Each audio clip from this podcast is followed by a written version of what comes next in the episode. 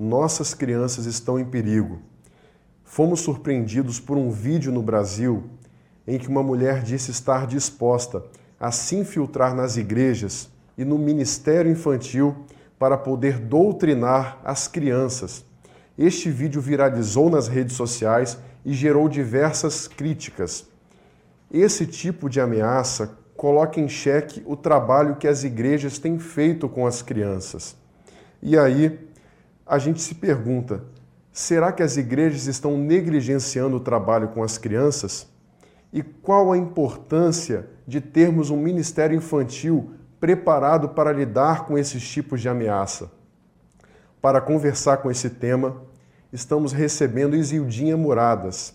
Ela que é pastora, odontopediatra, pedagoga e há mais de 30 anos trabalha com o Ministério Infantil e também é autora do livro O Diabo Quer Matar, Roubar e Destruir Nossas Crianças. Eu sou Vitor Rodrigues e esse é o Comunhão Entrevista.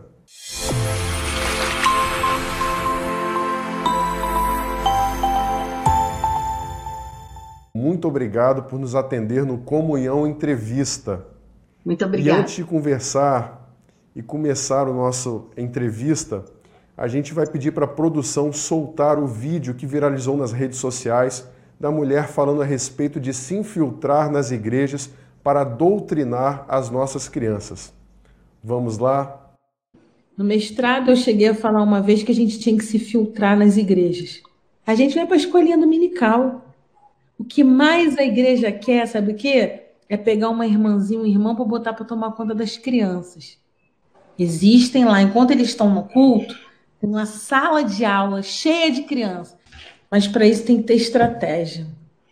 Olá, Exildinha. Acabamos de assistir esse vídeo que fala de estratégia, Sim. até estratégia de guerrilha, fala de também ideologizar as crianças dentro das igrejas. E eu começo com uma pergunta: Nossas crianças estão em perigo nas igrejas? E por quê? Pois é, querido, que triste, né? Ter que admitir isso. Então, a primeira parte da pergunta: nossas crianças estão em perigo nas igrejas? Em muitas igrejas, sim. Nossas crianças em muitas igrejas estão em perigo. E por quê?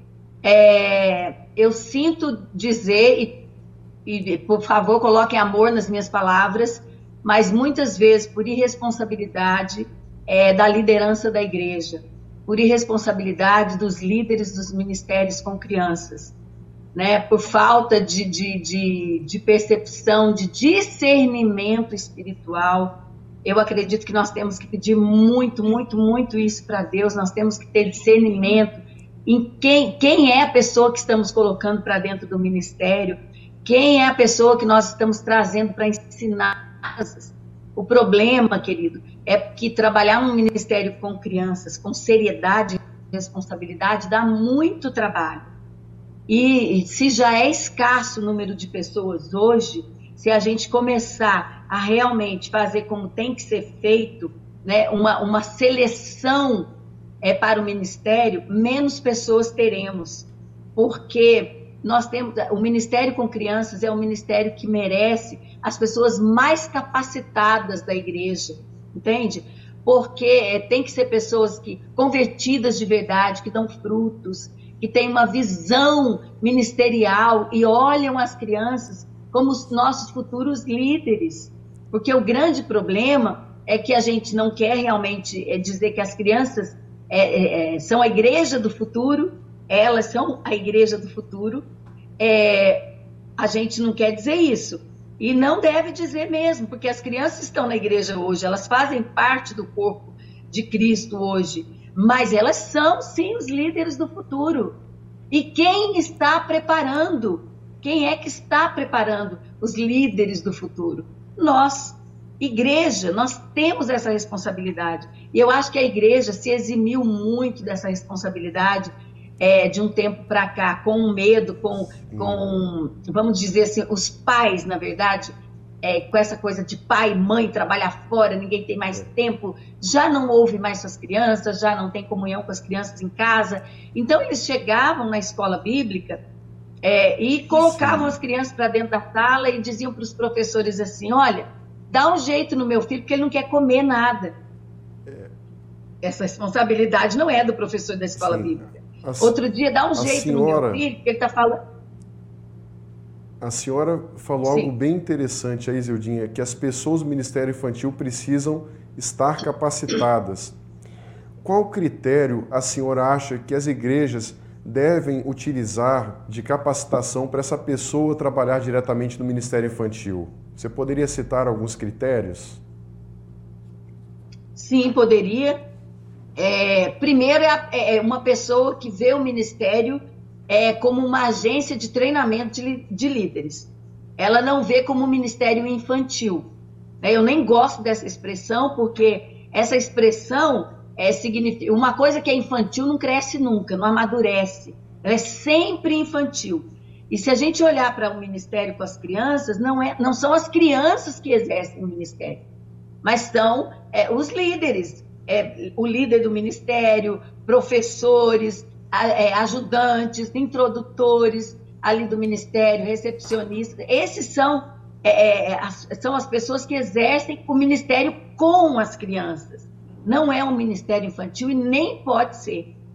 Não pode ser um ministério infantil, tem que ser um ministério com maturidade, um ministério maduro, porque a intenção de quem está ali é ensinar a palavra de Deus para as crianças. Então, o primeiro critério é que tenha líderes responsáveis verdadeiramente crentes, honestos, que deem frutos e que vejam o ministério como é, os futuros líderes da igreja. E assim eles devem ser preparados para serem os futuros líderes da igreja.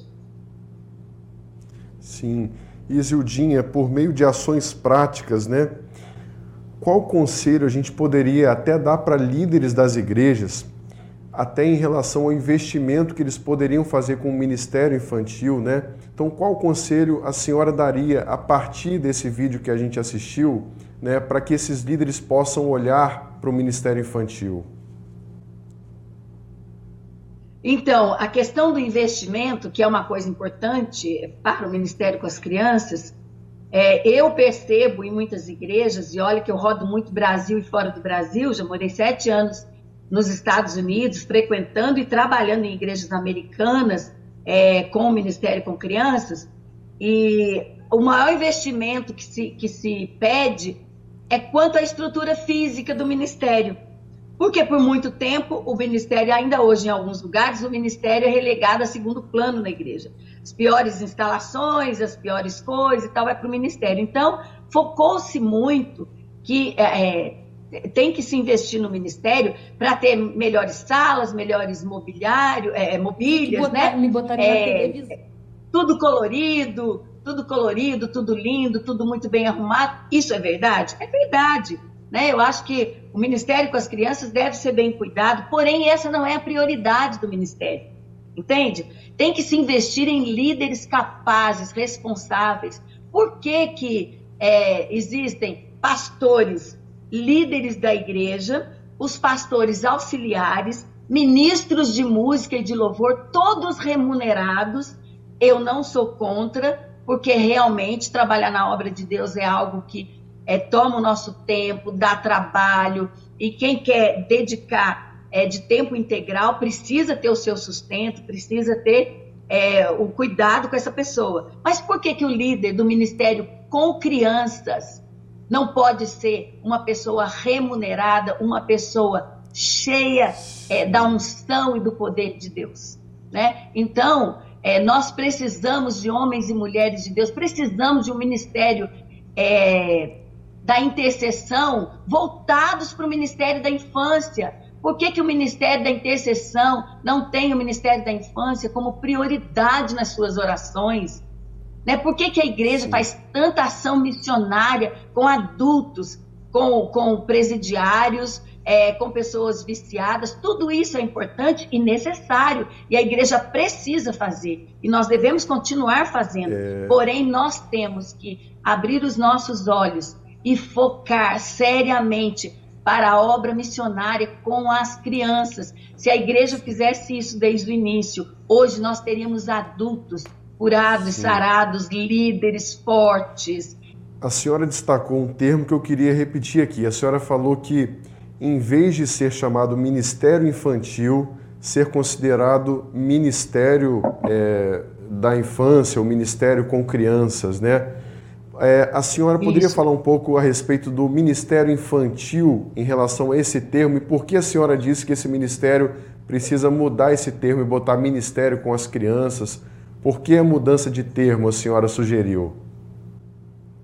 Pois é, a mudança de termo é exatamente por isso, porque quando é ministério infantil, é, é, um, é, leva as pessoas, os líderes, os professores, a sempre tratar as crianças é, como se elas não fossem capazes de aprender nada além da historinha bíblica. Eu abomino termos no diminutivo com as crianças.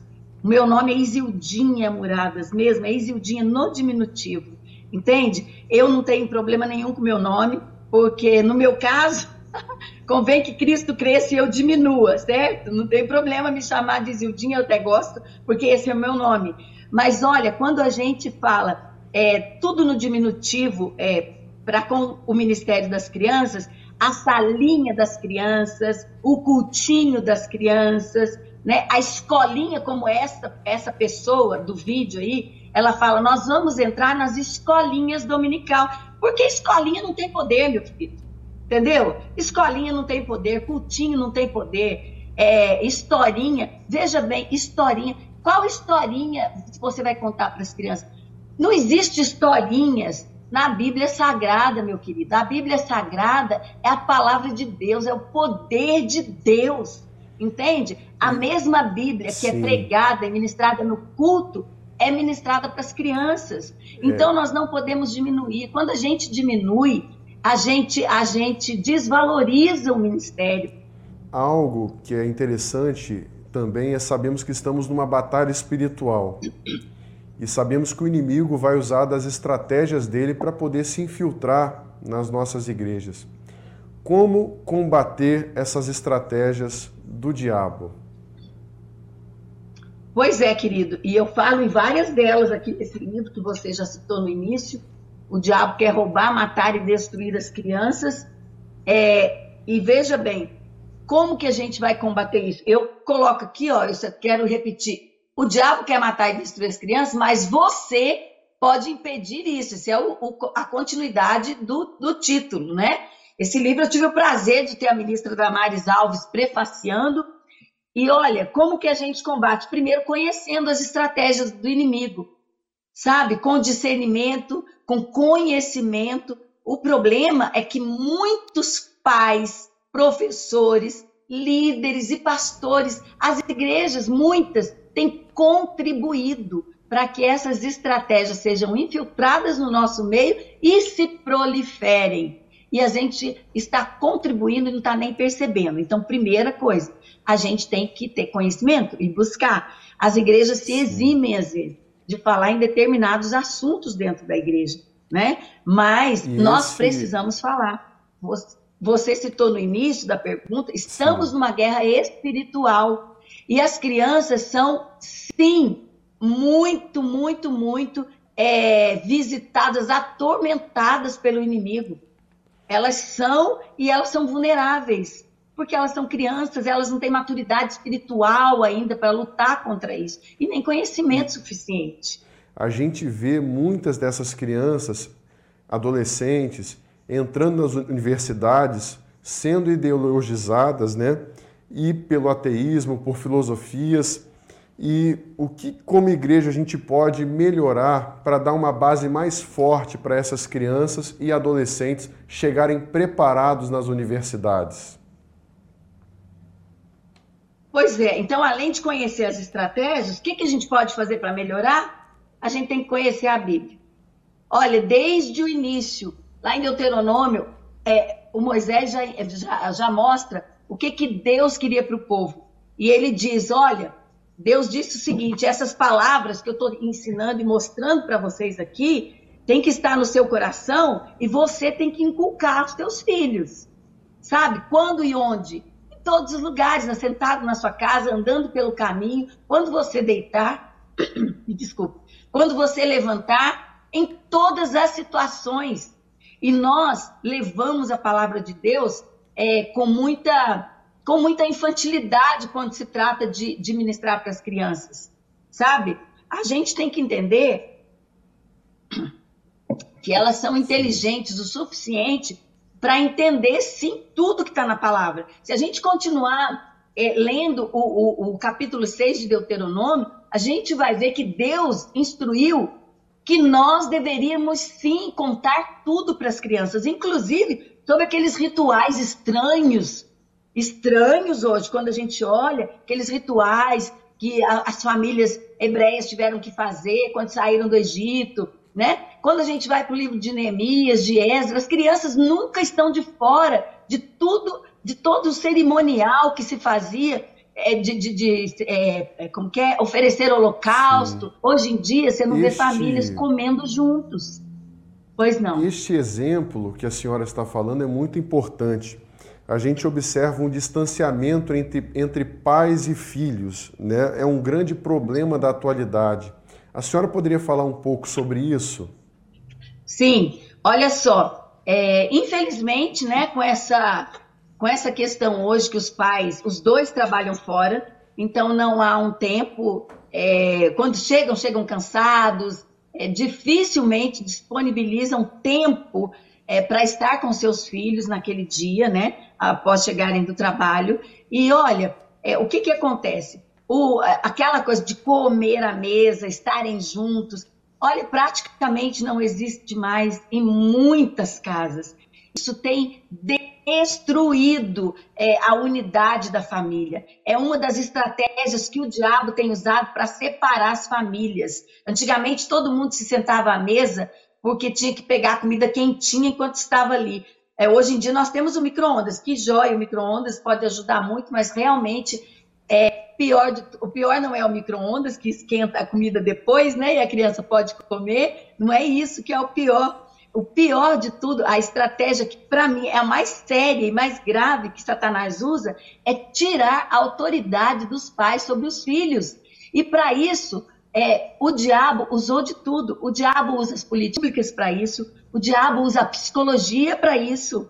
Né? Quando você não pode dizer não para a criança para não frustrar, você não pode. A lei da palmada veio aí, tirando a autoridade e tirando realmente o que a Bíblia diz que a criança deve ser disciplinada. E às vezes precisa ser usada a vara, sem exageros. Isso também fica claro em Provérbios, Sim. que a gente não pode exagerar, não pode machucar os nossos filhos, mas eles têm que ser disciplinados em amor para que eles cresçam é, responsáveis e cheios de Deus. Porque, caso contrário, Amém. nós vamos perder.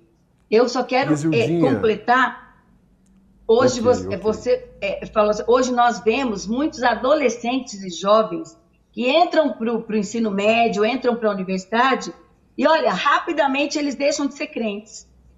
É, quando eu falo rapidamente, Vitor, é rapidamente mesmo. No primeiro mês de universidade, o, o, o menino, a menina, o rapaz, eles estão se tornando ateus. E aí eu falo, como? Uma pessoa que cresceu na igreja, cresceu numa família de crentes, alguma coisa está errada. E uma das coisas que pode estar errada é quem é que estava dando aula para o seu filho na escola secular e na igreja. Quem? Você sabe, você viu, você foi lá, você conheceu, né? Porque eles vão sair e tal. Não, você deve criar o seu filho para Deus, para eles em o mundo.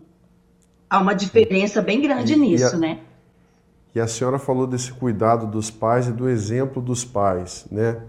E agora, a respeito do seu livro, né? O Diabo Quer Matar, Roubar e Destruir Nossas Crianças. É, qual sua expectativa em levantar esse debate do tema desse livro no meio cristão e quando surgiu essa vontade, né, esse despertar para escrever um livro a respeito desse tema? Então, vou começar pelo final. Esse, é, esse tema, esse livro, é, nasceu da minha indignação de ver tantas crianças se perdendo, de ver a gente perdendo uma geração inteira é, por conta é, da falta é, de, de, de, ensinamento, para falta de disciplina, para falta é de educar o seu filho, segundo Provérbios 22, 6, né? Ensina o seu filho, é, ou ensina a criança no caminho em que ela deve andar, e ainda quando for velha não vai se desviar. E eu gosto muito da tradução da NVI, que fala: ensina o seu filho segundo os objetivos que você tem para ele. E ainda quando for velho, ele não vai se desviar. E olha, essa, essa tradução para mim é perfeita. A gente deve olhar como pais, como professores, é, como pastores, líderes, nós devemos olhar para a criança é, pensando quais os objetivos eu tenho para ela. E não se eximir também da nossa responsabilidade. Por quê? Porque a, os pais jogam para a igreja e a igreja joga para os pais. Né? Eu, eu, comecei a falar na primeira resposta sobre isso, que os, é, os pais chegavam, deixavam suas crianças nas portas, falando para resolverem problemas que, na verdade, era responsabilidade da família. E, por outro lado, a igreja começou isso, a igreja começou olha, é, é, vamos é, diminuir isso aí, que a gente não tem responsabilidade, a responsabilidade é dos pais. Só que é, a igreja, então, em sua, olha, uma boa parte, muitas, muitas igrejas acabaram com a escola dominical, uma tristeza isso, porque a escola dominical, e não escolinha, a escola dominical é para crianças e adultos. Então, ela era é, um, é, né, ainda nas igrejas que tem, o lugar onde se ensina a palavra, sabe? O lugar onde se mostra o que Deus quer e como Deus quer que a gente viva. É o nosso manual de instrução. E muita gente sofre por não conhecer, a própria Bíblia diz, né? Deus diz que nós somos destruídos por falta de conhecimento e muitas vezes Sim. isso é muito verdade. Isso é verdade.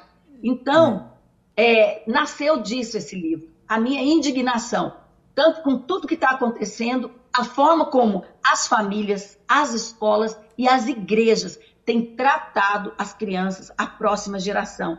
Eu, eu percebo que as pessoas não enxergam, não veem o futuro, não tem um olhar visionário para aquela criança. Ela vê a criança com dois anos, que é toda lindinha, engraçadinha, fofinha, maravilhosa, e parece que vai ficar assim para sempre. Não vai ela vai crescer e ela vai crescer com os Sim. princípios que a gente colocou dentro dela. Por isso, hoje, você vê tantas, tantos vídeos aí, esse TikTok, tantas coisas, crianças de dois, três anos sendo erotizadas e, e, e precocemente sendo sexualizadas, porque dançando aquelas, aquelas é, músicas né, é, é, sensuais, aqueles punks, aquelas letras promíscuas, cheias de prostituição, de apologia às drogas, apologia à, à automutilação, ao suicídio. Gente, a criancinha dançando roupas totalmente inadequadas até para uma pessoa adulta. A criança é, se mostrando ali. Ou seja, Sim, isso tem sido impresso na criança e a criança tem crescido com esses valores. Né? Infelizmente, muitos filhos de pessoas cristãs estão envolvidas nesse meio também. E falar a respeito até disso e a sua vida, Isildinha. A gente já está chegando próximo ao fim da nossa entrevista também mas trazendo para a sua vida. Como surgiu o despertar para você iniciar esse trabalho, né, que já tem ao longo de 30 anos no Ministério Infantil, e, e como foi esse iniciar no trabalho na sua vida? O que te despertou a trabalhar com o Ministério Infantil? É, então, eu acredito que chamado tem também muito a ver é, com a sua história de vida, né?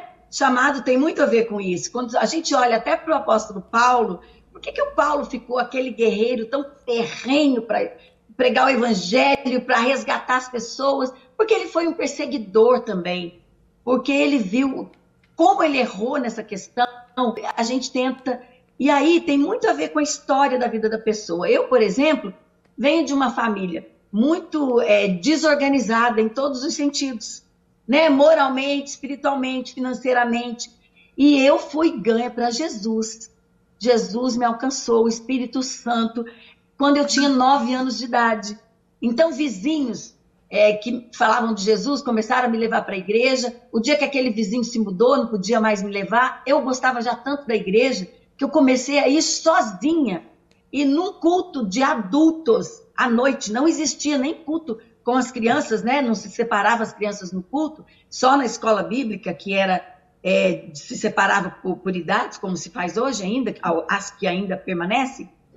E aí, num culto de adultos, eu estava sozinha na igreja, sozinha sem minha família, minha família, não tinha ninguém da minha família, e eu levantei a mão a um apelo e recebi Jesus como Senhor e Salvador da minha vida. Aquele, daquele dia em diante, eu, é, a minha vida foi transformada pelo poder de Deus. Claro que não foi ah, um passe de mágica. No outro dia eu era uma santa, uma crente cheia de conhecimento. Não, isso foi é, gradativamente. E eu tenho a graça de dizer né, que a misericórdia de Deus alcançou toda a minha casa, toda a minha família. Crê no Senhor Jesus, será salvo toda a sua casa. E a minha família toda foi alcançada pelo Evangelho. Agora eu posso dizer para você, Vitor, como conhecendo os adultos como eu conheço hoje, eu digo sem medo de errar, que naquele dia que eu levantei a mão e fui à frente, estava sozinha na igreja, muitos adultos podem ter pensado: essa menina não entendeu nada, essa menina veio sozinha, quem que é essa menina? Entende? Ela foi à frente só porque alguns adultos foram e ela resolveu ir também. Porque as pessoas subestimam a inteligência das crianças. Ainda muitos acham que a graça de Deus, o poder de Deus é demais para alcançar uma criança tão pequena, sabe? Mas esquecem-se também que o reino de Deus é delas. E Jesus disse que a qualquer um que fizer tropeçar um desses pequeninos que creem em mim, é melhor amarrar uma pedra no pescoço e ser lançado na profundeza do mar. Nem por isso, nem, nem por esse versículo as pessoas têm temor. As pessoas não entendem a profundidade e a seriedade que é se trabalhar com as crianças. Eu hoje desenvolvo um projeto na minha casa é, com as crianças do meu bairro. Eu sempre fiz isso nos lugares que eu morei, né? E estou morando em Taubaté há três anos e mudei para cá em março de 2019. Em abril de 2019 eu comecei e eu tenho visto o poder de Deus aqui nesse lugar, as crianças se convertendo, as mães vindo, sendo discipuladas, é, recebendo Jesus como Senhor e Salvador, sabe? As famílias recebendo de Deus, sendo transformadas por tudo que Deus tem, pode e quer nos abençoar. Então, queridos, nós precisamos investir na vida das crianças e da hum. próxima geração, porque senão daqui uns 5 ou 10 anos a gente nem vai ter cristianismo mais nessa terra. Sim. E Isildinha, é, falando sobre o livro, esse é um assunto definitivo, ele se esgota aqui, e o que, que a gente pode esperar aí pela frente? Pois é, querido, infelizmente não é definitivo. Que bom que fosse. Que se, se encerrasse aqui, né, nesse livro, a gente só é, pegava esse livro, pegava a Bíblia, dava uma olhada e vamos trabalhar só em cima disso. Não. Mas as coisas mudam todos os dias. Você vê Hoje, nós temos é, parada gay infantil, hoje nós temos ideologia de gênero brava e forte, essa é uma das estratégias que eu coloco no livro, né? Ideologia de gênero que tem adulterado até o, o emocional, né? E, e o, e o, e o é, cognitivo das crianças. As, os consultórios gente... de psicologia estão lotados de crianças, Sim. porque eles estão mentalmente perturbados com isso, né? A gente pode esperar mais uma obra também de sua autoria a respeito desse tema? Vem alguma coisa por aí? Ah, vem, querido, vem. Agora o que está vindo por aí, em nome de Jesus, muito em breve, é específico para o Ministério da Infância, é, porque esse livro aqui, na verdade, ele abrange a todos, pais, mães, professores, líderes, né? É, é um alerta geral mas o ministério com crianças na igreja precisa ter algo específico para que eles entendam a seriedade e não se sentirem, né? Porque quem trabalha com as crianças na igreja, muitas vezes, hoje a gente já tem até uma melhora nessa questão, mas muitos se sentem assim, um nada, né? Ele é só o professor das crianças, ele é só uma pessoa que serve lanche para as crianças. Ele não é nada e nem ninguém. É, esse era o sentimento. Hoje nós estamos vendo como é sério.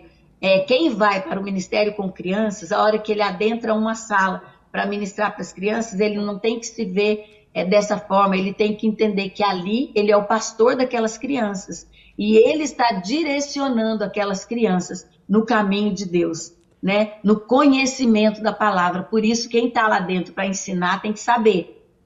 O ministério com crianças não pode ser entregue às mãos de, de, de qualquer pessoa inepta e também não dos adolescentes. Os adolescentes são maravilhosos, eu amo e trago todo mundo comigo para serem treinados, é, treinados a serem líderes porque rapidinho eles vão ser líderes, já são adolescentes, então eles têm que ser treinados e não delegado uma responsabilidade tão séria para eles, que é estar ali no ministério, ministrando, cuidando Sim. das crianças, sendo que eles não têm maturidade para conversar com a família sobre problemas familiares, certo? E isso é, é papel do ministério com crianças. O ministério com crianças deve entender que ele não está ali só para ficar contando história bíblica para filho de crente.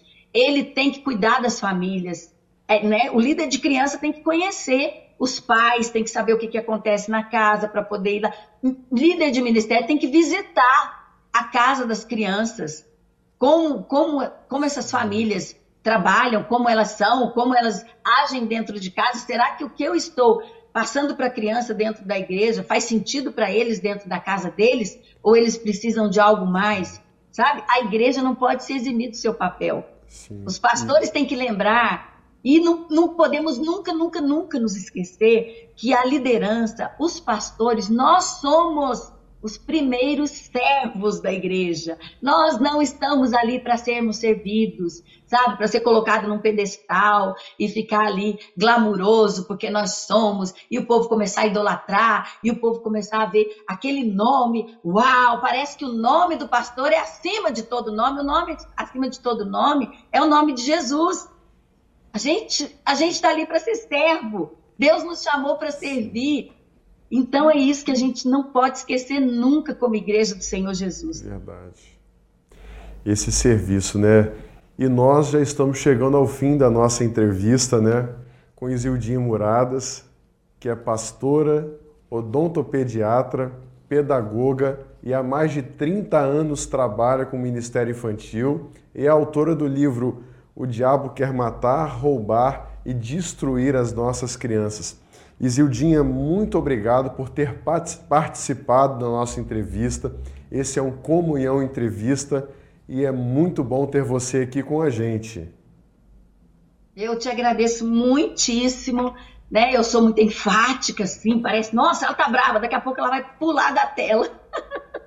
Mas não é isso, é, é, mostrando a minha indignação com muitas coisas que vão passando, né? E às vezes as pessoas não veem, e eu vejo assim, homens e mulheres tão preparados, às vezes, biblicamente, né? E não dão a atenção que o ministério com as crianças precisam.